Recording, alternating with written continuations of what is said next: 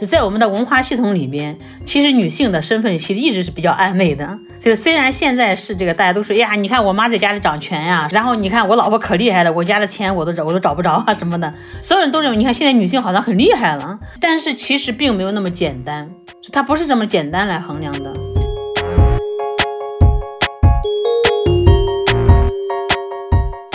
我觉得，所以说这个城乡隔膜，其实它是一种社会意识的一种反应。我们尽管看了很多手机，我们尽管也迅速的了解很遥远的一个地方的一个事件，但我们可能根本不知道乡村发生了什么。呃，我觉得就这是一个特别需要我们去正视的一个问题，就是城乡的隔膜，其实意味着在我们的观念深处呢，我们对乡村这样一个广大的群体的一种漠视，就是在我们的社会话语里面，它是不占比重的。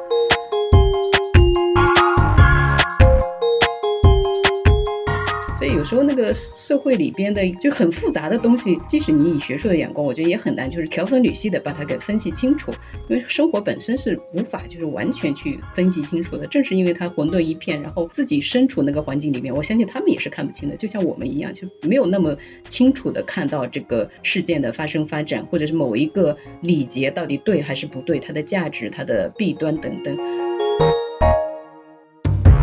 大家好，欢迎收听跳岛 FM。最近贾樟柯导演的电影《一直游到海水变蓝》正在热映，引发了很多讨论。在电影中有好几位作家回顾了自己的心路历程，因为他们都是从故土、从农村出发，走向了更加开阔的世界。同样，还有一条新闻引起了我们的注意，就是在一个多月前，创建云南省丽江华坪女子高中的张桂梅校长荣获了七一勋章。张校长坚信，只有靠知识、靠教育，才能够帮助乡村的孩子拥有更美好的未来，尤其是可以帮助乡村的女孩子们走出来。所以，至今为止，华坪女高培养出了一千八百多名女大学生。这也为一个长久以来的问题提供了答案：农村的女孩真的只有芝麻粒儿大的命吗？她们只能作为某某人的女儿、某某人的媳妇儿留在乡村，或者进城打工吗？在城市化的进程中，农村女性的传统形象到了现在有了怎样的改变呢？今天我们很荣幸请到了两位作家，一位是梁红老师，一位是向静老师。这两位在学术上都是专攻现当代文学研究和评论的，此外也都写了很多乡村题材的小说和非虚构作品，塑造了一些非常令人难忘的农村女性形象。向静老师目前是在上海，刚刚出版了他的第二本短篇小说集《青歌》。那梁红老师呢，现在是在北京，所以我们三方连线。在这十多年里呢，梁红老师相继完成了《中国在梁庄出梁庄记》《梁庄十年》，也就是被誉为梁庄三部曲的作品。他也为此跑遍了中国，采访了三百多人，记录了各式各样的离乡打工的农民，还有留在乡村的老人和妇女，还有孩子。等于是为他的故乡，也就是一个普通的河南的村庄，留下了一部民族志。而且梁红老师还在这个基础上创作了像《神圣家族》《四象》《梁光正的光》等小说作品。我们今天就来听听他们对农村生活以及农村女性有着怎样的回望和思考。两位老师好，先和跳岛的听众们打声招呼吧。嗯，大家好，我是梁红，非常开心能在跳岛跟大家聊天说话。跳岛的朋友们，大家好，我是向静。先请问一下，梁红老师第一次触电有何感想呢？嗯。呃，其实也不是触电的，我觉得，因为纪录片电影它还是相对来说还是你自己，就没有说特别的那个表演什么的。但因为它是放在大荧幕上嘛，所以突然间被放大了。然后这个，尤其是在是在那个电影中，可能我讲的是更加私人化的一些话题，所以觉得我自己都很难适应。我现在还没有看第二遍，因为第一次看完之后，我觉得特别不好意思。但是我是觉得每一个个人、每一个私人事件背后呢，它都有一些时代的影子，也都有历史的影子在里边。所以我是觉得，呃，如果说能够由我的表达传递出一种家庭的呃情感的方式。我们这个生存共同体特有的那种苦难，或者是某种表达，等于我也是参与了历史嘛？我觉得也还是挺荣幸的。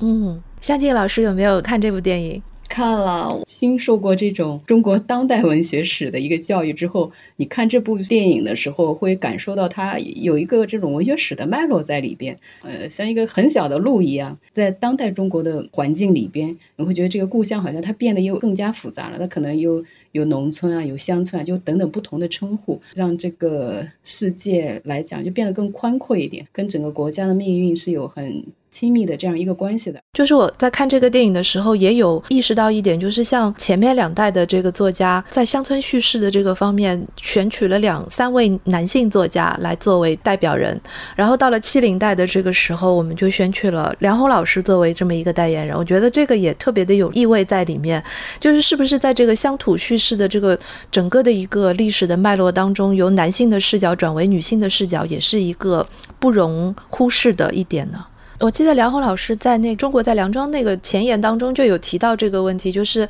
写乡村主题的时候，突然意识到自己很像鲁迅的时候，就停下来思考了一下。所以想问一下梁红老师，就是对于这个乡村叙事的男性视角跟女性视角，经过了十多年之后，有没有一些新的想法呢？就是我之前说这句话，我倒不是说在反省鲁迅本人，其实我当时也不是说从这个男性视角来说鲁迅的，是因为我是觉得。呃，一百年过去之后，我们好像还没有找到一个新的话语方式，在重新理解乡村。所以这不是鲁迅的错，是我们这些作为后代的写作者和思考者的一个问题。就是我们始终还没有脱出鲁迅的视野，我们始终还没有脱出闰土的那个框架的一个一个一个设置。那样一种思考的方式，在面对新的。一百年以后的中国的乡村的时候，它是不是应该有一种新的叙事方式了？所以这是我当时说那句话一个特别重要的一个起点。我觉得就是每一个时代可能都应该有自己的言说方式。其实我觉得贾樟柯他选我来讲这个七零后的一个这一代发生的一些事情，他并非是因为我是一个女性作家。我觉得在当时。那因为是刚好我写的完整的，就是梁庄的两部《中国在梁庄》《出梁庄记》，可能是比较完整的呈现了当代的乡村，跟他的电影的主题是是切近的、切实、切合的，所以他选了选了我。但是后来就是在这个电影出来之后，就是在从读者的反馈、呃观众的反馈之中，其实我也觉得特别有意思。就当时那个戴锦华老师说了一句话，说说只有梁红是在从个人心事入手，在谈到一些真正的问题。那换句话说，其实家庭内部的情感，或者说更加私人化的情感，也许是我们以前的乡村叙事中被忽略掉的一个一个叙事。我们可能更关注乡村在一个庞大叙事中的一个一个历史的状态，嗯，它在时代中的一个状态。但我们很少关注作为个体的人，他在乡村中是什么样子呢？作为个体的人的。呃，情感方式、生命形态以及他们所经受的什么，可能还是以前忽略的，所以我觉得在这个意义上，其实还是挺、还是还是挺值得去琢磨一下的。嗯，然后我也注意到梁红老师，您在今年刚刚出版的《梁庄十年》当中，是刻意的，是把目光对准了那些已经失去声音的乡村女孩。她们离开了乡村之后，好像就变成了一个非常简单的符号，就是谁谁谁的媳妇儿，谁谁谁的女儿，甚至失去了自己的名字。那想问一下梁红老师，你是在什么样的契机下发现这种处在无名的无根状态下面的乡村女性的形象呢？其实像我跟向静，我们呃，说实话都算受过一个相对完整的一个 现代文学这个理论的一个教育吧。对女性主义，包括女性的一些声音，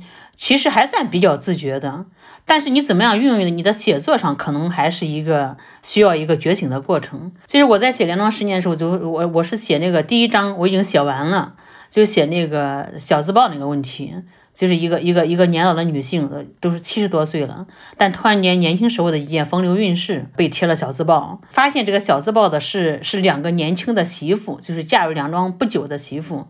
那我就自然的使用了韩家媳妇啊、王家媳妇啊这种名称。就快写完这一章，我突然意识到，我好像没有没有想到问她叫什么名字，我也没有想到在村庄去打听一下这个女孩子叫什么名字，而她在。来到梁庄之前，她肯定是有名字的，毫无疑问，对不对？但她到了梁庄之后呢，她变成一个王家媳妇，在我的笔下也变成了王家媳妇。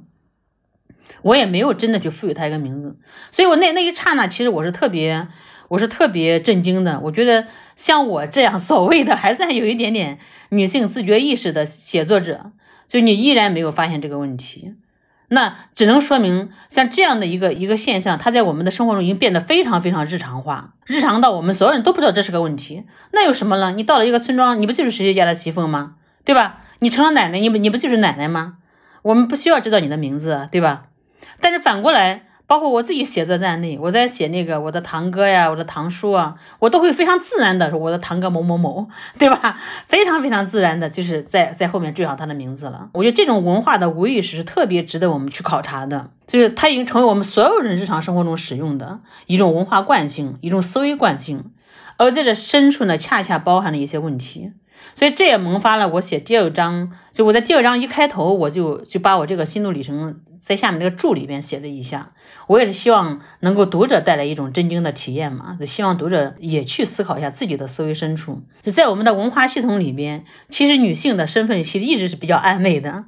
就虽然现在是这个，大家都说呀，你看我妈在家里掌权呀，是吧？然后你看我老婆可厉害了，我家的钱我都找我都找不着啊什么的。就是所有人都认为，你看现在女性好像很厉害了，好像是女强男弱的时代到了。但是但是其实并没有那么简单，它不是这么简单来衡量的。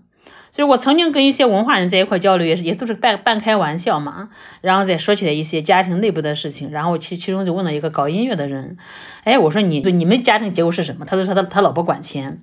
然后他身上没有一分钱，他说的时候特别骄傲，就我的钱全部给我老婆了。那我就我就我就问他，就开玩笑，我就问他，我就说那是不是你也不管所有的家务了？你是不是也也就此你你觉得我既然钱都给你了，那我什么都可以不管了？那就大家都非常开心，说那肯定是这样子啊，对不对？就是他好像让渡了某种权利，但同时呢，他也推卸了所有的这个这个那些那些责任。前面有说到奶奶，我就觉得特别有意思的一点是在你们两位的这个小说当中，都出现了一类女性的形象，就是老年的女性的形象，她们非常的。饱经沧桑，然后很有阅历，也非常的有生命力。像这个向静老师还在这个壮游当中，就是写过这样的一位老太太。然后梁红老师，你在《梁庄十年》当中有写吴奶奶，还有《出梁庄记》当中，我记得有一位是叫老党委的。你写到他的时候，有专门提到说他死了，老党委死了，一个时代的象征系统就结束了。然后，一个传统的农耕和家庭模式和伦理关系也在梁庄正式的宣告结束。我非常在意的一点是，像向静老师在那个青歌的后记中也专门写到一句，说我的大家族里面每一代都是女性比男性更有性格跟出息。所以我想问你们，是不是特别把这些老年的女性作为一种女性特质的缩影，隐含在背后的是不是一种精神性的乡村里面的母系的一种传承？刚才听梁红老师说这个没有姓名，这个其实我也。也蛮有感触的，比如说像我，就是从小是被我奶奶和姥姥带大的，但是我的外外婆和我的奶奶，我小时候就很清晰的记住他们的名字，就我会问他们，因为看你的一个家族的一个家谱嘛，比如说再往上一代，他就是像什么什么氏之类的，然后我就会问我问我的奶奶你叫什么名字，我奶奶告诉我她叫韩尚英。然后我也会问我我问我的外婆，我外婆说我叫李兰英，就我会一一直记得他们的名字。其实他们的名字在农村没有任何人叫过他们，但是你会觉得这很重要。他也很骄傲的，他就是有名字的，因为好多老太太是没有名字的。当然，我的外婆和我的奶奶他们都是识字的，但是她这个识字也很奇怪的，就像我外婆她是上私塾的，因为她的爸爸是一个私塾的老师，我的奶奶她是。他是上的识字班，就是说共产党建立了那个新中国之后，他要对农村妇女进行一个重新的培，重新的一个教育嘛。然后我奶奶很聪明的，她就学会了很多字，以至于就是我小时候，比如说人民日报啊什么的这种字，她都可以念得出来，所以她就教我学一些字。在我还没有上学的时候，就教了一些字。那回到我的那个家族里边。呃，是因为我的家族里边，我觉得女性都特别的长寿。比如说，我到现在，我的姑奶奶她们全都活着啊，只有一位姑奶奶去世了，也就是她们都是八十岁以上的年龄。就我，我姑奶奶去世。是九十岁，所以就是这些人就给我的印象特别深，因为我们家族好像关系都是特别好的，他们都是尽管这么大的年龄，每年他都会到我家里来住半个月或者一个月，就是尽一点点这种亲情的义务吧，或者是他们就很很怀念自己的娘家，这样就每次都会回来，然后他们回来的时候就会听他们讲，就家族里边的这种。女性的故事啊，就像严林科老师写他们一样，他们会经常谈这个人或者是那个人，就每一个女性她们的出路怎么样了。每一代好像都有一个女性特别厉害，这个所谓的厉害，就是跟留在家乡农村的这些其他的普通的这个姐妹啊什么不太一样的，她的生活是有一点特殊性的，或者是跟人家的生活是不一样的。然后这是一方面哈，这是一种世俗的或者是一个功利方面，她比别人好像好一点。另外一方面就是她们无一例外都特别的。呃，就是像农村的那种巧嘴形象一样的，就有这样的一种形象，就很能讲话，很能够说故事。比如说我跟我姑姑打电话，我都插不上嘴的，因为她可以讲半个小时、一个小时，而且里边全是成语，全是那种 一名谚啊什么的、谚语啊什么的。就是我发现他们有一种很特殊的才能，这个你好像从教育的角度啊，或者是从这种。呃，文化的角度好像很难去分析它到底它这一方面来自于哪里，因为我觉得我受过教育，但我还还是讲话没有办法像他们那样变得如此的伶牙俐齿，然后又很利落那种感觉。我觉得这是一种有一种个案吧，但是你又觉得可能的确是在这样的女性的人物身上，你会感受到一种生命的活力啊。像我奶奶也是，她我我我一直在他们的身上感受到就是那种很。一方面，他可能会非常的善良，然后他又很很复杂。比如说，他可以信佛教，然后呢，他又接受现代文明的那些那些东西，又相信现代医学，然后又相信巫医的部分。他的生活特别的复杂，你不知道他在哪一个点上是相信，呃，是相信哪一种科学的。有时候从跟他们的这种交流啊、聊天啊过程中，你会感受到他们那种生命的韧性。呃，好像有一些政治的东西其实是波及不到这么普通的。人民身上的，但是你也知道，他会对那些大的事件是有一些反应的，就是生命本就是很很自然的一种一种回应。可能我在他们这种生命绵延或者是那种很任性的部分上，能够感觉到一种活力吧。因为有时候觉得自己好像没有这么大的活力，可能是不是受了那个文明的熏陶之后，你会觉得自己很脆弱。但反而在他们身上，好像生活也很粗粝啊，也经历了很多磨难啊，家庭的啊，外边的社会环境的等等，但是他无一例外都没有，呃，阻挠他们的顽强的那个活着的这种这种形象。那梁红老师是怎么样跟上一辈的这些老太太们打交道的？我自家亲人，呃，老人去世的比较早，像我都没见过我的爷爷奶奶，嗯，所以我小时候可能更多是跟邻居，像我奶奶这样的老人打交道，所以都是闲聊天。嗯，就但是你就是因为你在一个村庄这样一个开放性的一个环境长大嘛，所以你见过他中年时代，就他特别能干的时候，然后他在村庄里面朗声大笑，然后非常强悍。然后到了一个老年时代，开始带孙子，然后又到了现在，又变得比较衰老，所以你能够看到她的生命的一个变化，同时你也能感受到，就她作为一个女性，在在一个家庭里面她的一个承担，嗯，以及她内在的那种生命的一种，嗯，一种消磨。因为我家庭里面女孩子多嘛，我自己家我们姊妹好几个都是女孩子。其实我一直觉得女性的那种韧性，我觉得是要超越这个，在某种也许是生生理的原因啊，可能会超越这个超超过男性，因为她要生育嘛，她要她要孕育一个新的生命，我觉得这本身就是生物生物学里边可能特别重要的一件事情，所以她她决定她的生命必须要非常强悍，才有可能承担起这样一个延续的这样一个一个生理任务，所以我觉得女性一般她的性格，她对苦难的承受程度。以及他转化情绪的这种程度是非常高的，包括刚才向总讲他的那个姑奶奶、姑姑啊，他们会讲故事，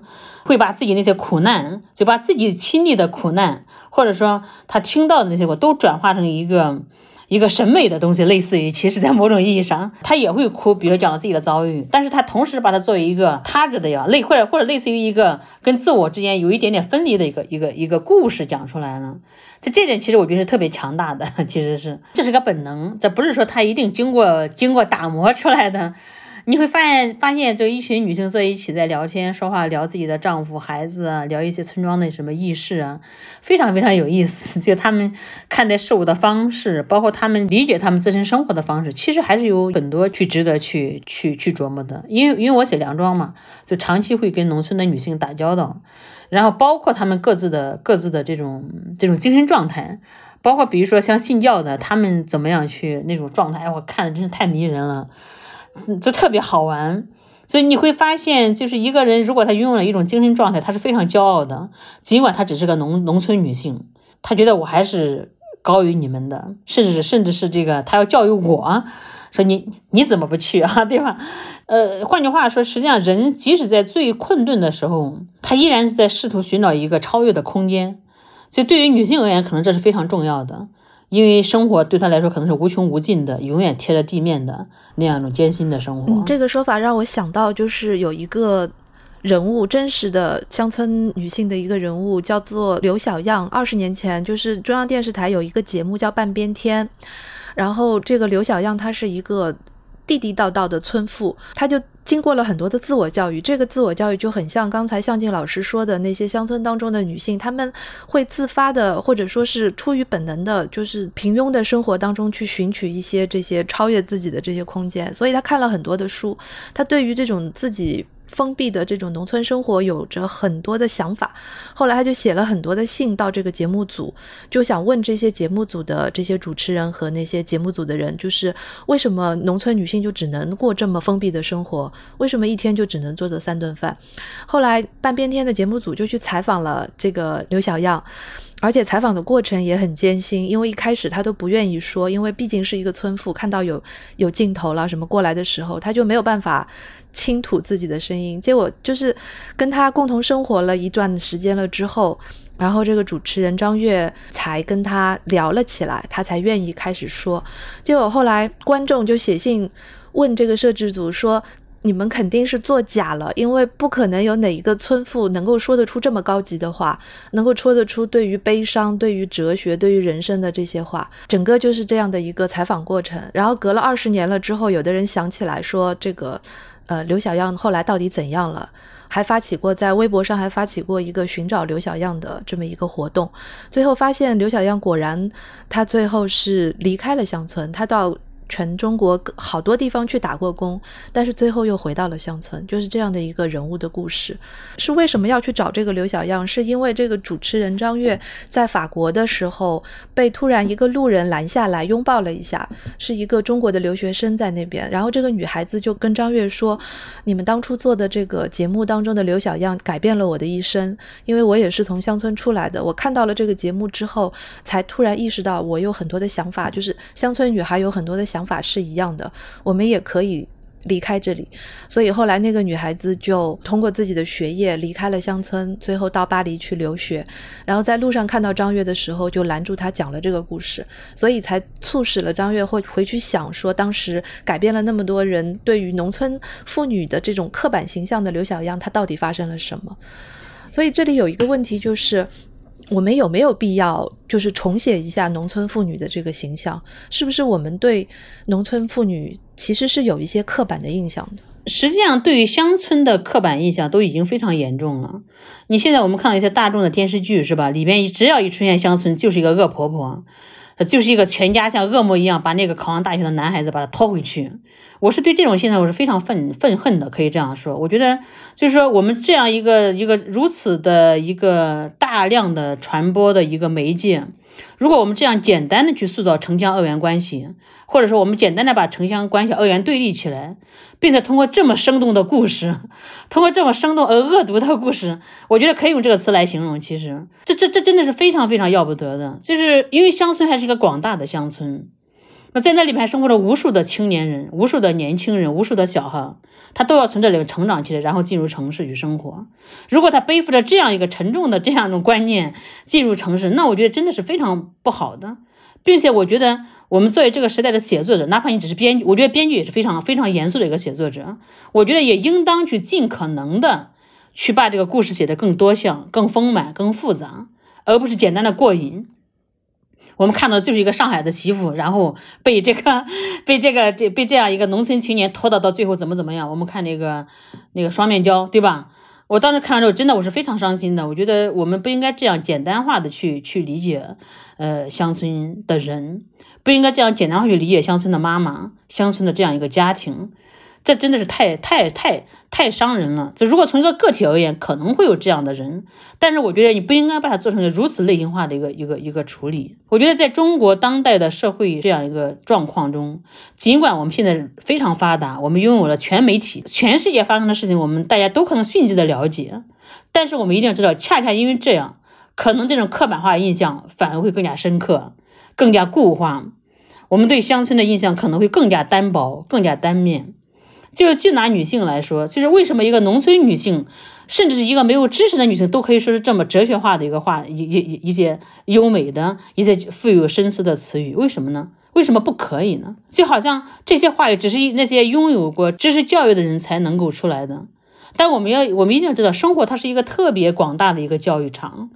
就是很多人大字不识。我们知道农村很多人大字不识，但是特别有尊严，特别讲。道义啊，善良啊，道德呀，等等等等，女性也是一样的。我我觉得这个我们今天所谓的受受过教育和没受过教育，指的是书本知识的受过教育和没受过教育。在一个生活现场里边，有很多层面都可以接受各种各样的教育，尽管他可能不会写，但他接受了那种文化的教育、道德的教育、那种那种社会的交往等等的教育，他可能不见得要比我们受过教育的人少。比如说乡村的农业知识。那一个老农民知道的真的是不比一个农业技师要少啊！当然，你说现在现代化是另外一回事。我就说，就是就它是一点点积累出来的一个东西，所以我觉得这种刻板印象的确是现在特别需要。去一点一点改变的。我们知道生活内部的无穷的这种可能性，人的存在的各种可能性，包括我们在这样一个环境下人的生活状态的各的可能性。我们不但要知道有双面胶这样的婆婆，我们还要知道有很多很多家庭集全家之力，然后让一个人上学，是为了希望他能够接受到知识，能够让他接触到更光明的一个未来。而不是为了为了去剥削盘剥他，那怎么可能呢？我觉得这对我来说简直是作为一个农村生长出来的孩子，我觉得这样的说法我是真的是不可接受的。包括现在很多电影，呃，都是一个女孩子，然后被妈抛弃了，然后又他妈她长大了，然后她妈妈又来找她了，我觉得都太简单化了。跟梁红老师想的也是差不多的，因为现在电影电视剧的确是就是有一点偷懒嘛，这个东西比较容易引起大家的这种激烈的情感撕扯，所以你就这样去塑造，那当然是比较懒惰的。为为为什么会，比如说我小说里边就会写这样的女性形象，就其实是跟我。就是对他们的记忆和了解是有关系的。生活中有那么多可爱的人物形象，就不因为他是生活在农村或者是生活在城市，他生活在任何一个空间里边，他都是这样一个很有趣的灵魂。你好像按照我们对某一种刻板印象、某一种人物设置的那种想法，你去套他的人生的话，你是没法套出来的。刚才你说刘小样吧，她这样的农村的女性，她对外边有很多很多的向往。其实这样的女性，我觉得我们从小周围都是这样的呀。她有很多梦想，对吧？很多不切实际的梦想，比如她可可能从小就想我要去拍个电影，我我要成为电影明星。我的小学的朋友们天天在我身边念叨说。我长我我我长大了之后要成为巩俐，我说为什么你能成为巩俐呢？他说因为巩俐就是在路上被某一个导演发现了。他说我 我也肯定会被那个导演发现的。就是我们小时候天天都是生活在这种幻想之中，但是小时候你并不因为他是一个城市里边的人而幻想成为他，而是你觉得他是一个光鲜亮丽的人，他是一个呃就是能够为万众瞩目的人，就每个人都有这样的心这样的一个向往。我我举一个例子哈，就是我一个表姑，我曾经跟她一起住过一段时间，然后我每天听她讲她的故事，我都觉得笑的不行。我有个表姑，她是没有文化的，从来没有上过学，但是她嫁给了一个学校的校长，就使得她耳濡目染，有了一些文化人的那种感觉。呃，然后她女儿在在结婚的时候，就跟自己男朋友要谈的时候，呃，就没有如实的汇报自己的母亲是一个文盲这个事情。她说我母亲也是一个小学老师。他就这样讲了，然后他们在一起生活了大概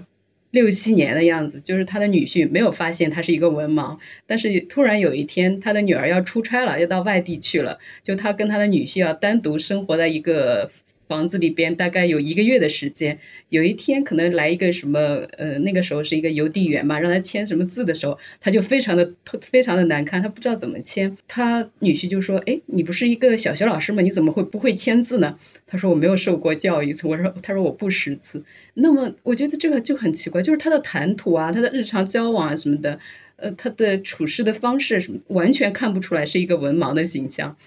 就是这个，就是一个刻板印象。他怎么做到，就是在十年的时间里边就被人没有发现过他有什么处事上的问题啊之类？这就说明，就是我们对某一类人的想象都是建立在一个，就是大家集体的或者不自觉的就往这个方向给你设定。所以我刚才说创作者，包括各类的创作者，他这个所谓的偷懒，就是我们。不知道就往这个形象的下面去走一下，去看看这样的人他怎么样去维持他的日常生活。就你的文化也好，你的认知也好，你的思想或者你的哲学，它是体现在你生活的方方面面的。可能这个学识的部分、知识的部分、书本上知识的部分，只是很小的一个。一个一个组成部分，对于他维持他的日常生活来说，你说你识不识字，在他的家庭里面，你发现这个书本的知识没有起到那么大的作用。呃，今天可能不是说识字不识字的问题，因为大部分人都识字了，对吧？我觉得就是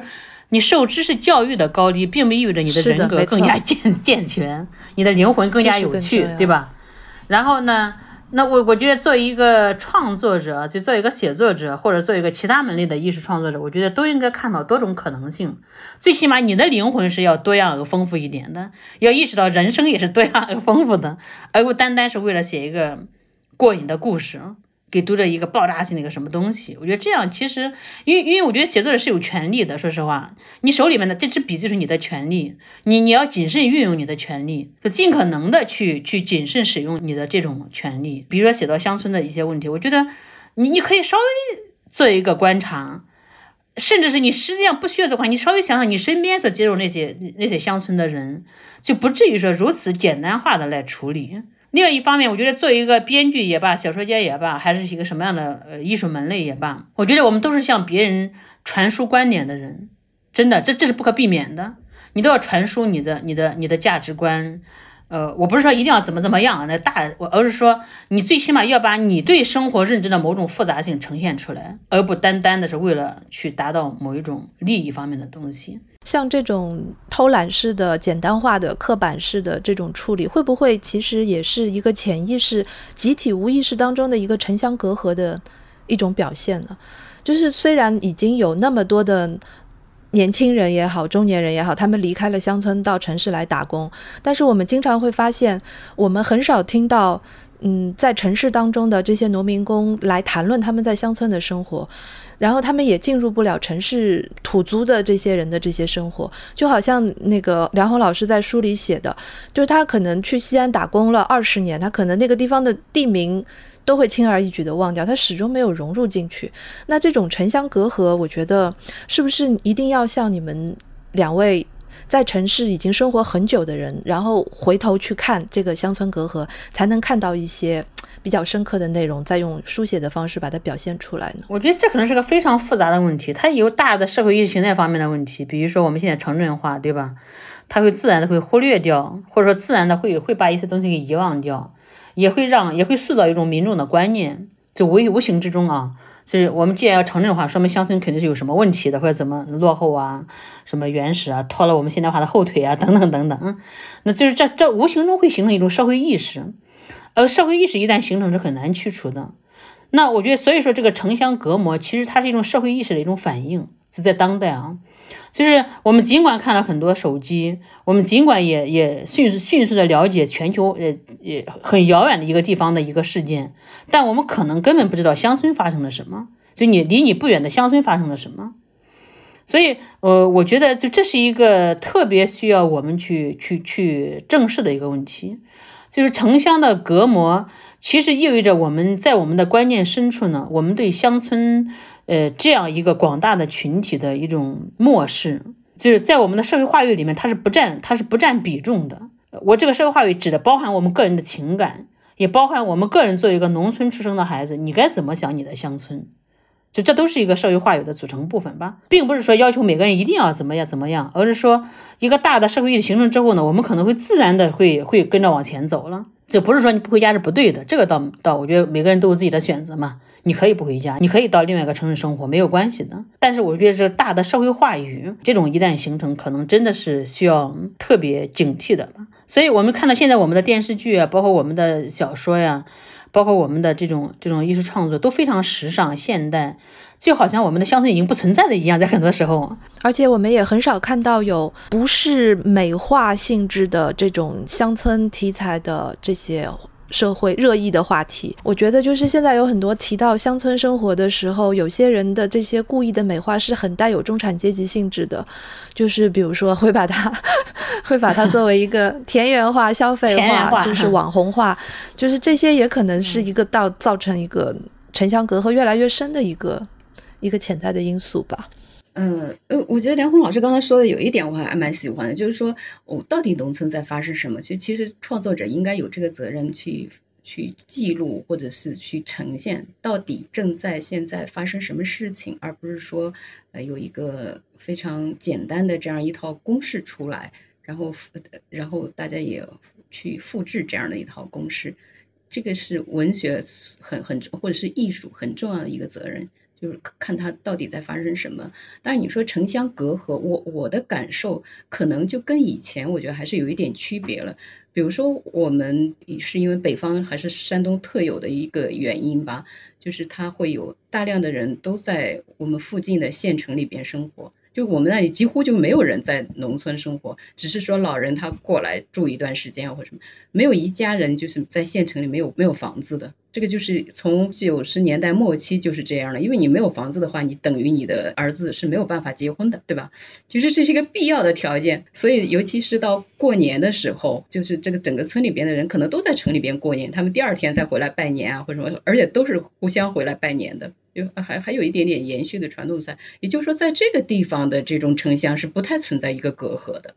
就在这种这种县城这一个级别，甚至是在上县城往上的一个市的级别上，我觉得这个乡村的隔阂其实并没有那么的严重，可能是比如说到大城市里边来，是打工的人跟。城市的居民之间，或者是跟中产阶级、跟更高的阶级之间，它这个是有一个隔膜的。但你在一个局部的地方或一个区域性的地方上，可能很多人已经买了房，就就融入到那个城市的生活里边去了。但是我觉得最重要的是文化上的一个差异，就像我们刚才表现的，就他是没有话语权的，他没有办法去表达自己生活的这个这个复杂性、这个丰富性，然后去跟我们所关注的精神或者是被更广泛关注的城市生活获得一个平等的位置和平等的这样的。的受关注的程度，其实这个问题好像一直就是存在的。你比如说，像费孝通的那个《乡土中国》第一节里边就谈这个话题，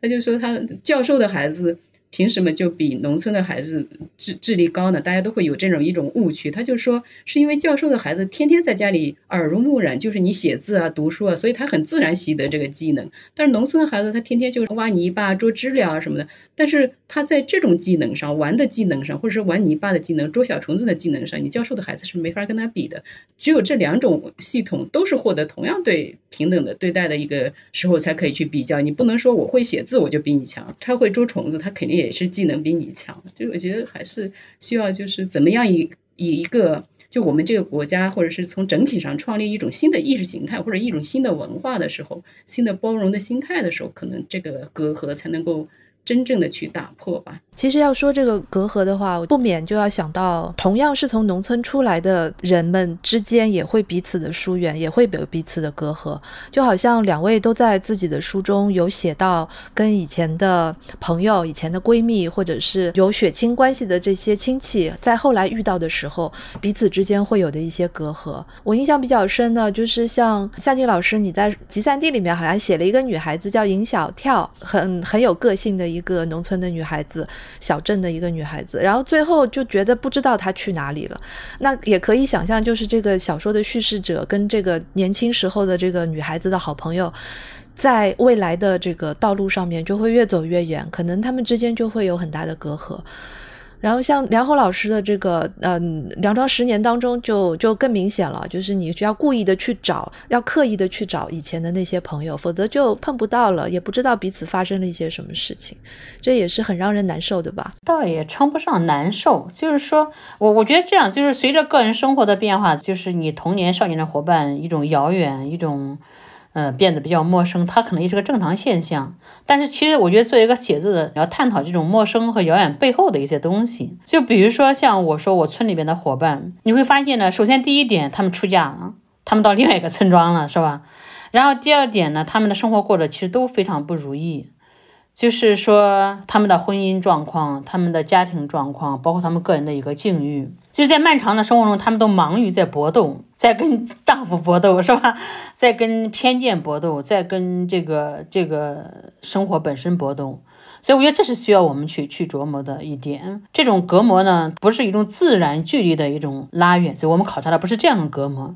而是考察的是，就是说，在不同的一个生活的环境里边，就是女性在遭遇什么，或者人在遭遇什么，就这是这是刚这这我觉得特别重要的一点。包括现在刚才讲的这个城乡隔膜，我也也一直在思考，就是说，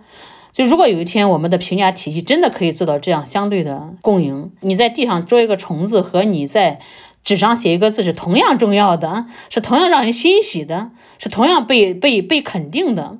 那么我想。这个时候就就不会出现这样的城乡隔膜了。换句话说，如果有一天，就是你作为一个农民，那和你作为一个大学教授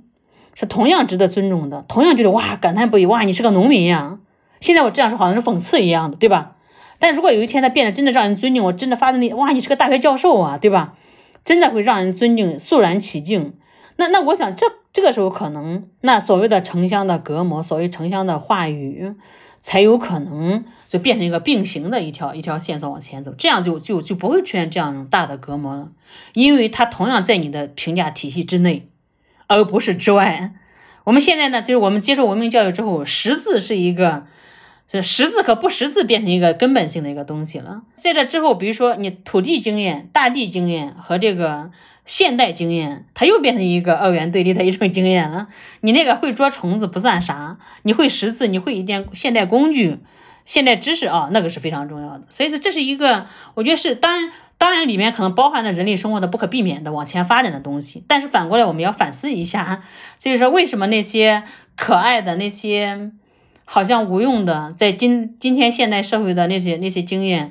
我们不能够重新把它拾起来呢？它也许并非是无用的呢，它对我们的心灵的培育，对我们的很多的其他的文明的发展，可能是不是都还是有用的呢？我们重新把它捡回来。因为你们两位都是非常典型的靠这个读书离开乡村的，把自己变成了知识分子化，然后让自己的这个。女性的这个主体意识变得更强了之后，是不是有利于我们跟乡村的这些生活、这些传统达成和解呢？还是说它事实上有可能造成了一定的阻碍，让你们反而在回头去看乡村的时候，看出更多的问题，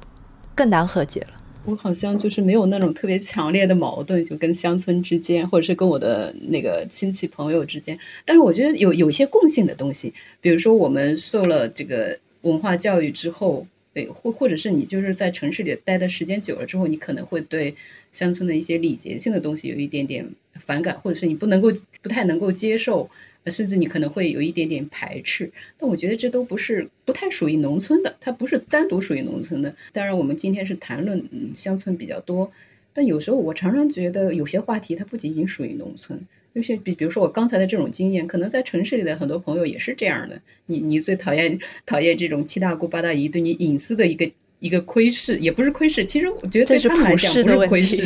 对他们觉得可能是一种关心，然后对你来讲，你会觉得这是一个这是一个一个一个很让人不舒服的东西。但是在大部分时候，我还是被把这些就是看作一种一种很正常的交往，因为他们跟周围的人也是这样交往的，就大家不。不那么看重隐私，因为互相邻居之间，比如说吵架，你都听得一清二楚，是吧？或者是他们家的这个吵架，你都要去参与一下，你都要去调解。有时候我发现，嗯，这种农村的吵架就特别有意思的，好像我有时候觉得它它就是一种场面。我看很多人都参与进去，都去劝啊什么的，然后搞了一天一夜，然后第二天你发现他们好像呃自己家人又好像没事一样。那那么那这些这些参与的人好像用了一番无用功。但是可能对于他们自己来说，他他他好像觉得这个结果就是他们嗯创造的一个结果，所以有时候那个社会里边的一个很。就很复杂的东西，其实呃，即使即使你以学术的眼光，我觉得也很难，就是条分缕析的把它给分析清楚。因为生活本身是无法就是完全去分析清楚的。正是因为它混沌一片，然后，他们自己在这个社会环境，自己身处那个环境里面，我相信他们也是看不清的，就像我们一样，就没有那么清楚的看到这个事件的发生发展，或者是某一个礼节到底对还是不对，它的价值、它的弊端等等。呃，有时候我觉得，呃，如果我去写乡村的生活，或者是写我曾经熟悉的生活，一个最大的对自己的一个要求就是，好像不要去就是辨析这些价值性的东西。就先把这些事件或者是你自己感兴趣的点先写出来，这就是一个基本面嘛。像就是对于乡村生活来讲，或者是对于我跟那个生活的关系来讲，我就只是先把一个基本面的东西给呈现出来。嗯，我觉得这一点还挺重要的，就是说，比如刚才现在讲这个隐私问题特别有意思，就是在乡村可能隐私变得比较浅淡。嗯，因为隐私是一个现代的概念。那我觉得在乡村呢，比如说家家都开门敞户的生活，对吧？我们端着碗就可以去串门了。但是我们城市里面对面，我们永远可能不可能去串门的。可能我们从生到死，如果我们在这个小区住，我们都都不可能到他家里去坐坐那么一秒钟。但你能说哪个好哪个不好吗？这个真的是我觉得是很难。就是我现在回到家里边，我觉得也挺好的呀，在家里面端个端个碗，然后我们在一块吃饭，打个牌，坐在门口聊个天，然后喝个茶，觉得特别舒畅。就是感觉彼此之间虽然有时候也会有烦，他会问你啊，你儿子啊，你你你你家庭就也会有点烦，但是你总得觉得也还好吧，说出来也没啥。就是就是有的时候它是一种相互的一种一种一种慰藉。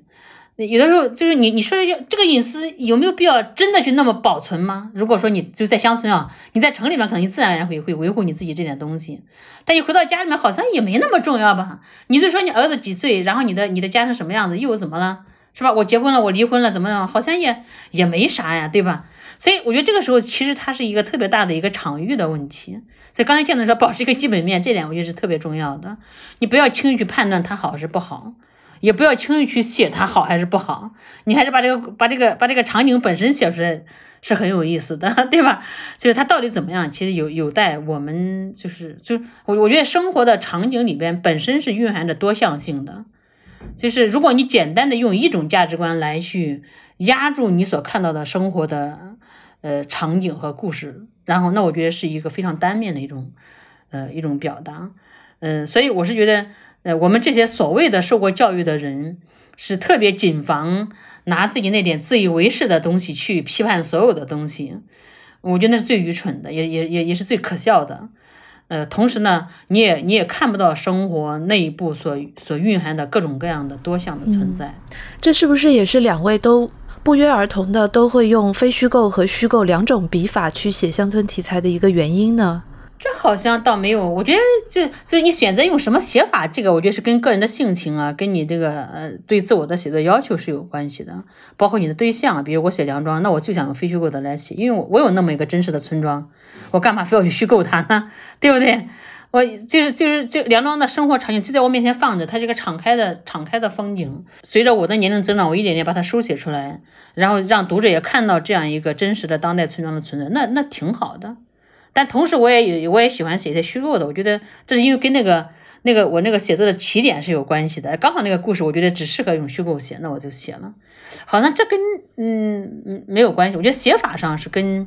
你自己 是否是乡村出身呢，或者怎么样？是？我其实挺好奇的，就是梁红老师，你怎么会从一个非虚构的一个呃梁庄三部曲，然后走向了像《神圣家族》《四象》这样一些有魔幻感的表现主义特别强烈的这些手法的虚构的这些小说？我其实挺好奇的是这个转变的过程。对我来说是非常自然的，因为因为我觉得我作为一个写作者，我还是比较凭直感的。就当年写《梁庄》呢，我觉得我就不想写成小说，我特别厌倦那个时候，我特别厌倦，就是就是乡土小说那那些东西，因为我研究太多了，可能是，其实我觉得我还想写出一个，呃，想看一看真实的乡村到底在发生什么，就那是我当年写作一个最大的诉求。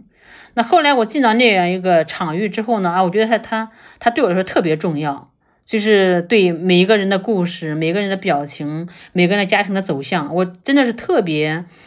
嗯，觉得把它写出来对我对我来说也是非常重要的，不光光对梁庄而言，因为我觉得我在那样一个巨大的现实的生活场域内部，我的思想也得到了很大的这种嗯锤炼，就是就是，我觉得我之后看什么书，思考什么方向，都跟那个广大的生活是有很大关联的。就这是我的幸运的地方，我觉得。所以，所以写梁庄，我是用非虚构来写的。但因为其中一些小的故事，包括写神圣家族啊，因为我写十二个人物嘛，我觉得用现实框住他，觉得太可惜了。虽然这些人都是真实存在的人，就是我写那个小镇的十二个人物，都是我们镇上特别有名的人。虽然别人不知道啊，但是我是知道的，因为我在那生活了好久。别人可能根本不在意他们的生活，嗯，包括比如说我写其中一个美人彩虹，就写一个一个一个老板嘛，一个老板娘嘛，呃，他就对我也特别特别喜欢，我就觉得，哎，我怎么来写他呢？如果用纯粹的非虚构，可能我没办法写他那种隐喻性和我在他身上感受到的那种强悍的那种 那那种那种女性的，包括一个人的对虚无的那种。那种吸纳和抗争，所以所以我觉得他只能用一个，哪怕这个人物是真实的，我我那会也只能牺牲一点点东西去去去去更多触及另外的东西，就跟你的内心所想是有很大关系的，而不是说你有意识非要选择一个虚构或者非虚构。其实我一开始我觉得可能是非虚构的方式吧，也当然当时还没有什么非虚构这个概念，我是老早就写了这些东西了，是因为我当时我老师。就是蔡翔老师嘛，他有时候可能听我聊天嘛，就说你把这些事情写一写，然后我就写了好多自己家族的故事啊，也也发表了一些。后来就是过了很久之后，我突然觉得好像我用散文的方式就写的有有很多是顾忌、很多束缚的地方。比如说我写我叔叔的故事，但是我想他当时发生的事情，我凭什么知道呢？我只是听人家讲来的。你要老老是写一个听人家讲来的故事，就有点。就有点很怪的，然后你还一直在里边存在，那我就索性变成一个既既像非虚构又像虚构的，因为有很多事情里边的事情一定是我不知道的，那么我就用虚构的部分去去补充它，再加上后来我又觉得小说这个形式是蛮自由的，就是它可以承载非虚构的部分，所谓的非虚构的部分只是看起来是非虚构的，但是你到底是是不是真的也不一定的。我写的小说里边的这个村庄跟我。真实的村庄，它大概有百分之五十的相似性，然后其他的，比如说我经常去的那些地方，因为我的村庄实在是太小了，我只有一百多个人的这样一个地方，我清楚的记得，我小时候清楚的记得，我们的人口普查只有一百三十二个人。那 么，但是它虽然很小，但是我经常跟我的奶奶啊，跟我的外婆啊，就到不同的村庄里边去走亲戚啊，找朋友啊之类的。你你好像跟他们也是一个村庄的，所以你有时候。呃，我就没有办法，就是我把它完全具体化为一个一个一个小的村庄，所以我还是加加入了很多虚构的成分，然后也加入了很多虚构的人物，呃，把不同的人的故事加注在一个人的身上。我我我觉得这样可能对自己来说有一点写作的乐趣在里边。用这个小说的笔法，然后去把一些看起来是静态的或者是单调的一个人物扩充出、延展出更多的可能性和它的丰富性。就比如说梁红老师说的那个彩虹，我读这篇的时候，就是前所未有的，我感觉到我能够闻到乡村。妇女能够闻到的气味了，因为 真的，我从来没有从一个气味的角度去揣测过一个在农村开一个超市的，看起来安安静静、不太说话的心事很重的一个农村妇女，她的感官的感受是什么样。所以我非常理解，就是向金老师刚才说的那个，她必须是有加入这些虚构跟小说的这个成分。但是我也很好奇，就是向静，你为什么会在这个家族成员之外，然后又选定了一些像电影放映员啦、乡村医生啊、乡村教师的这些职业形象？其实说起来，他们也都是我的亲人，暴露了。对对，嗯，因为就是我觉得，我不知道梁红老师是怎么样，我因为我觉得这些人物。呃，他也不是我们一定是这个小村庄，也可能就是一个很大的一个这一片的地方，一个医生啊，一个一个一个老师啊，呃，或者是一个乡村放映员，但他们的确都跟我有亲缘关系，都是各种各样的亲戚啊，所以你从小就跟他们一起这个经历了很多的生活和故事，而且我觉得他们是一些符号，就是他一方面是一个真实的人，但是另一方面又是一些符号，比如我很小的时候就特别盼望这个。这个这个电影放映员来我们家住，因为他每次来放映都住在我们家。他每次来的时候，都是后边都跟着很多小朋友一直追着他走啊什么的。然后他也很荣耀。对对对，我觉得他是我家的亲戚啊。你看他，你看他早晨起来怎么样洗脸啊，怎么样抹那个护肤品啊，我都是一直在盯着他看。这我觉得他是一个文化的符号，因为他带来了很多电影嘛。我们最初的一些启蒙教育啊，或者是对美的这种设想，甚至是看看到了很多什么香港影片啊什么的，都是在跟着他去学到了这些东西。呃，甚至你可能会我我到底想到外边去看看那个世界，也也是借助于他们来看到的。啊，当然，小学的老师就更重要，因为他听他确实是我们文明的灯塔，就靠着他们，他他他不光教育了学生，我觉得他会给乡村也带来不一样的东西。就像我在那个青歌那篇小说里边写的，我发现他跟乡村的人的那种感情也特别的微妙。一方面，他们就是特别渴望接近，但是呢，又在这个接近的过程中有不平衡啊，有这种互相的一点点小的那个情感的。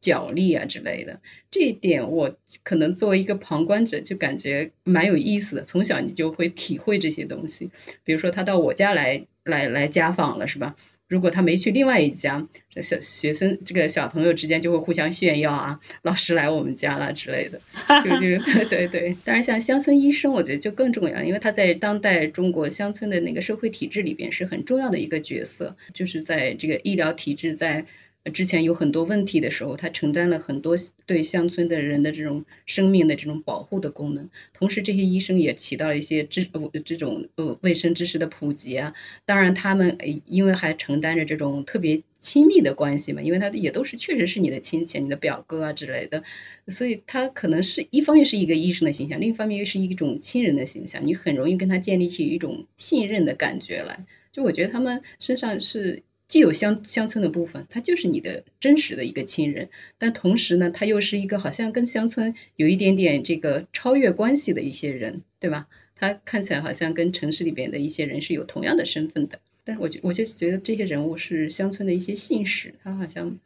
会会让你有一点精神上的一种小的超越。同时，它又很扎根在这个具体的乡土里边。而且，我觉得除了这两点之，就是你说的这几点之外，我还特别在意的是，你都写到了他们的一些特别曲折的和暧昧的这些恋爱故事，在别的篇章当中没有感受到的。因为老实说，就是在我们这样的这些城市阅读者的经验当中，目前为止已经很难看到，很少看到美好的乡村的爱情故事。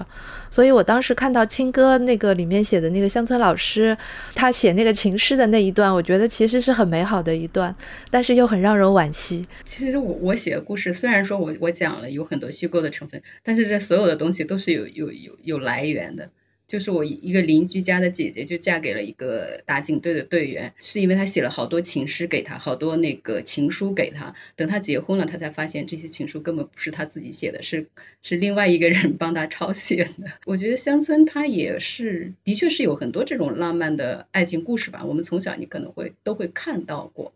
呃，但是他我觉得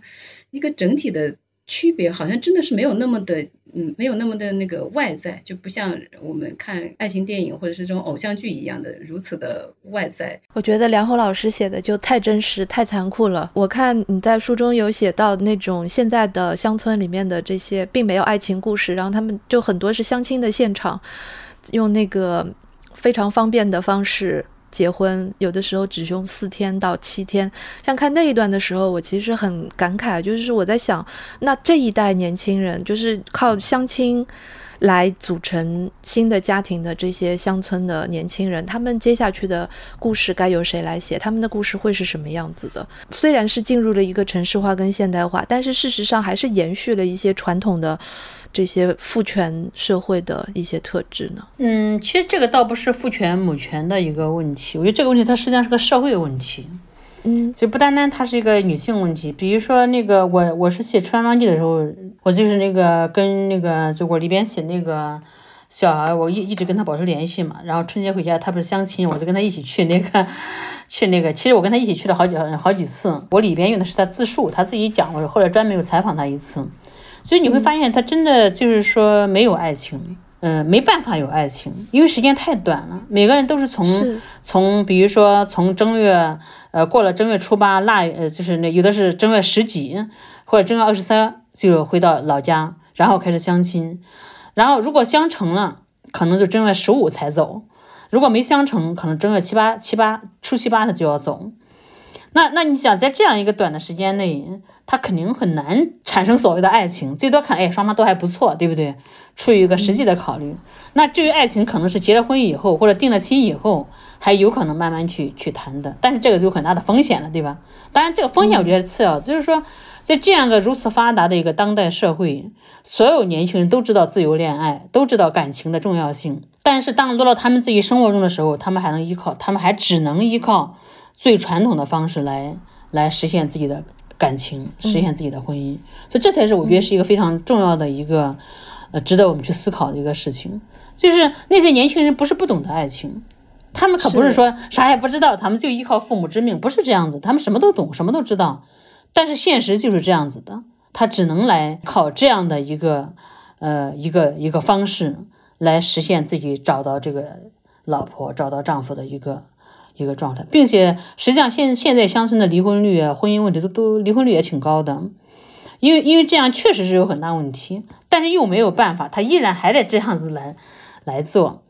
嗯，所以我是觉得，就是生活在一个如此发达的一个一个现代社会，但是很多时候呢，它又是个前现代的一种一种方式。我觉得这才是就当代的年轻人，其实我我觉得你很难让让他们自己去思考。我觉得这是我们为什么怎么怎么成这样子了，对吧？那些年轻人也出去见过世面了，对吧？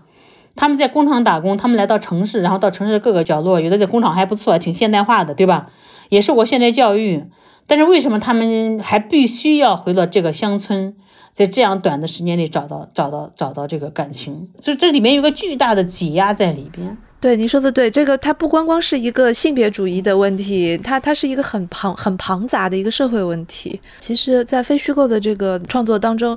嗯，我觉得《梁庄三部曲》它的重要性就是它提出了很多很微小，但是又很真实的一些问题，比如说像我们刚才说的这个相亲的问题，还有就是我印象非常深刻的就是同样是从乡村出来的女孩子，对于不同的婚恋的这个方式的选择，他们会有不同的一个表态的方式，这个我觉得也相当的耐人寻味，这是一个很大的话题。向静老师，你能从就是文学评论家的角度来谈一谈，就是我们现在当代的。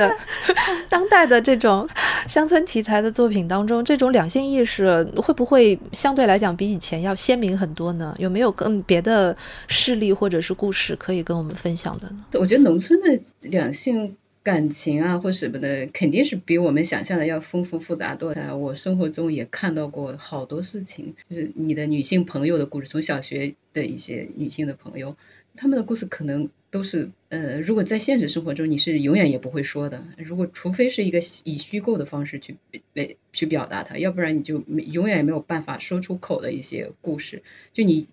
看到了它，但是你没有办法像一个知识分子一样，就会站出来要批判或者揭露这个现象，或者是我要为它发声这样的。我不知道这样的做法是不是对，但是我的就是你本能就告诉我是永远不能够去说这个事情。嗯，去包括去书写它，我都觉得非常困难，对于我来讲。所以我有时候对就是女性主义有一些做法，或者是文学作品啊，或者是一些嗯，或或者是一些文化上的这种发言，我我我也是有时候感觉到它会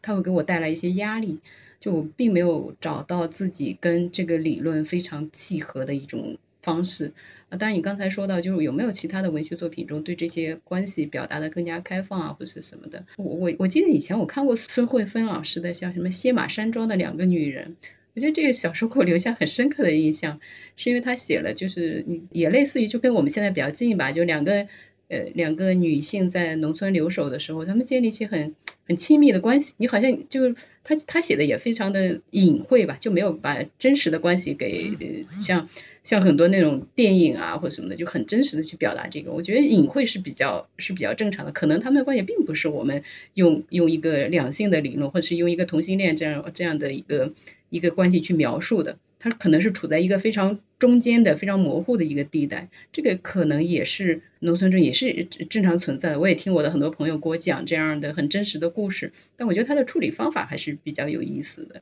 正好要讲到这个女性意识、女性的这个自我教育，然后离开乡村等等这些话题当中，我们现在一个典型的人物就是这个张桂梅校长。就是张桂梅校长，她是选择说回乡了之后，是用教育的方式帮助更多的农村女孩走出乡村，或者说，嗯，获取离开乡村的这个能力。所以我们不得不认同她的一个观点，就是农村的女孩子如果不靠知识和教育的话，就真的没有办法改变自己的命运，这一点是没有办法所驳斥的。那我可能不光女孩子，男孩子可能也是吧，这是肯定的。对对对对，在当代这个社会里面，识字还是一个教育，还是一个最基本的。就是刚才我们讲那种，比如说我们我们到田间抓一个虫也是个能力，是吧？这是这是另外一就是一个价值系统的问题。但但现在你必须要识字和接受教育，才是一个你将来有可能知道那个抓虫子也是一种价值系统的一个前提，你知道吧？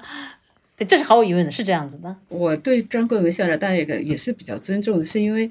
的确这是一个很，就是这个故事，其实我听了之后，或者你看了之后，并不是，我觉得感情还是很复杂的。你觉得他是一个，就是一个个人主义的一个英雄，有有有很人很让人敬佩的地方，但是你也觉得很悲壮。对吧？太悲壮，非常的悲壮。对，对我我感受得到你说的这种悲壮，就是总觉得事情不应该是这样子的，或者说不应该有一个人有这么牺牲自己的生命来达成的一件事情。对对，这些当然很重要，就对那些。呃，对，对他被他教育的这些女生来讲啊，或者男生啊，女生都是都是一样，对他们来讲当然是很重要，因为他们的生命可能由此会改变，就生命可能会更有质量，接触到更现代的社会，生命自己的，尤其是个人生活来讲，可能会带来很大的一个改变。但是这个事情的确是不应该由这样一个人就完全去承担，这是我们整个社会的整个国家都应该去做的一件事情。对吧？这不仅使得这些人不仅仅有这样的一个渠道，也能够获得一种健康的心灵、一种文明的生活、一个合理的、相对合理的一种生活，而不是一种如此悲壮的一种生活。就像我们以前的那个高考一样的，我们这么悲壮，就是每次你觉得有时候看起来生死回想的时候，对，看起来的时候你会觉得可能有点考，有点过于悲壮、过于悲情了。但是那个是，就是真的处在那个环境里边的人和命运，我觉得你真的是没有办法去评价他。你觉得你评价他是浅薄的，或者是你有点太太过于儿戏了。嗯。但是放开来讲，就觉得真的不应该把这些东西都沉重的压在这样的一个人的身上，而且不断的去营造这样的一个形象。更多的应该去张桂梅这样的女老师一样，就是周围的人应该更多的去。创造这个环境，我觉得跟他创造更多的命运，更多的出路给那些学生。所以我们在塑造这样一个女性英雄的同时，也把她架了起来，就好像她不牺牲自我，她就没办法那个去完成这样个英雄形象一样的。这是我们习惯性的话语。其实 我们要为了偷懒的做法，为了大家牺牲小家，对吧？一定要这样，我才是个英雄。那如果我兼顾我的女儿，那我就不是英雄了，对不对？这个恰恰是值得警惕的。那另一方面，恰恰说明我们这个时代其实它就是一个，就它被塑造成个孤胆英雄一样的一个，这正是我们的，我们每个人都需要做的。为什么一定要让这个让这个女性一个人去去做，并且把她塑造塑造起来，真的是值得我们去 我们去好好思考一下的。就是为什么一定要这么悲壮，并且我觉得现在话语都特别往悲壮的地方推，我都也也是觉得，就是他越孤独越悲壮。恰恰说明这里边的问题是越多的，越值得我们警醒。是的，像新闻报道、文学和影视作品，确实可以在不同层面反映出农村女性的真实状态。但是，要深刻思索这些现象之后的根源，我们可能还需要一些理论知识的支持。就如果说理论的话，肯定还是波伏娃的《第二性》是相对经典的。它因为现在译本也很多。嗯，我们可以翻一翻。我我觉得就是说，因为波伏娃她当然她是个她本身也是个搞哲哲学也算也哲学家吧，也可以这样说。那所以她写的那个比较庞杂，但是呢，它里边确实有些东西是比较有意思的。她对女性的一个理解，她的一个总体的一种对女性命运的地位的一些一些分析，她她分析的非常冗长。但我觉得翻一翻，是作为你不是专业的读者，你可以翻一翻。还是还是还是挺有启发性的。像我们写写写的那个写的小说呀，包括写的不管是非虚构什么，可能都是一些呃一些一些实例性的，就是这些也非常棒。就是我我觉得它能够从一个感性的层面，使得我们去真的理解哦。就像先把身上两个女人，当年我也是觉得很很 很喜欢的，对吧？就是或者说某一个故事，甚至某一个现实生活中的某个事件，都让我们有所思考。但是如果说真的能够提升我们某些更深的一些一些思考，我们可以去看一些理论方面的，就不见得一定要认同。就像刚才向总所说的，我们很对有很多理论是不贴的，你没办法在在生活中找到一些东西。但是呢，它有的它也起一个相对引领的作用。你在经经典的女性主义作品还是还是有一有一个引领作用的。我是觉得，在我们这样一个时代，就拥有足够的女性意识是每个人都应该有的，而不是说只有女性作家、女性生活者才有的。因为我觉得这是一个基本的文明标志，就是是对，真的是这样子。它不是一个，它不是一个光光需要女性去注意的一个事情。所以这是个基本要求。我觉得现在现在不是说你你给女性让一个位置就就就是女性意识了。而是说，你真的意识到，就在这样一个社会里边，在这样一个人类世界里边，男性和女性在我们的文明话语里边是出现了很多问题，是吧？我们今天处的是的是一个节点，我们需要慢慢去解决一些、一些、一些我们的问题。我觉得有这个意识之后呢，才有可能诞生真正的女性意识。就从认知层面而言，我们期待更多富有新时代精神的农村女性的文学形象，也期待广袤的中国农村女性的未来会变得更美好。感谢今天两位老师诚恳的分享，期待我们下次再见，拜拜！再见，再见，感谢，感谢，谢谢，谢谢。感谢您收听本期跳岛 FM。你可以在节目的文字信息里查看我们提到的作品，我们也将音频节目的文字版本整理在了跳岛的微信公众号上。欢迎您在评论区留下感想或建议，帮助我们做得更好。如果你喜欢这期节目，也欢迎你在社交媒体上分享，把跳岛 FM 推荐给你的朋友，或者在苹果播客上给我们五星好评。跳岛 FM 可以在苹果播客、Spotify、小宇宙或其他泛用型播客客户端上收听，也会在网易云音乐、QQ 音乐、喜马拉雅、蜻蜓 FM、荔枝 FM 上同步更新。你还可以在微博和微信公众号上找到我们，或是加入跳岛的听众群与我们交流。叫群的方式是添加小助手微信号 tdfmvs。我们下周再见。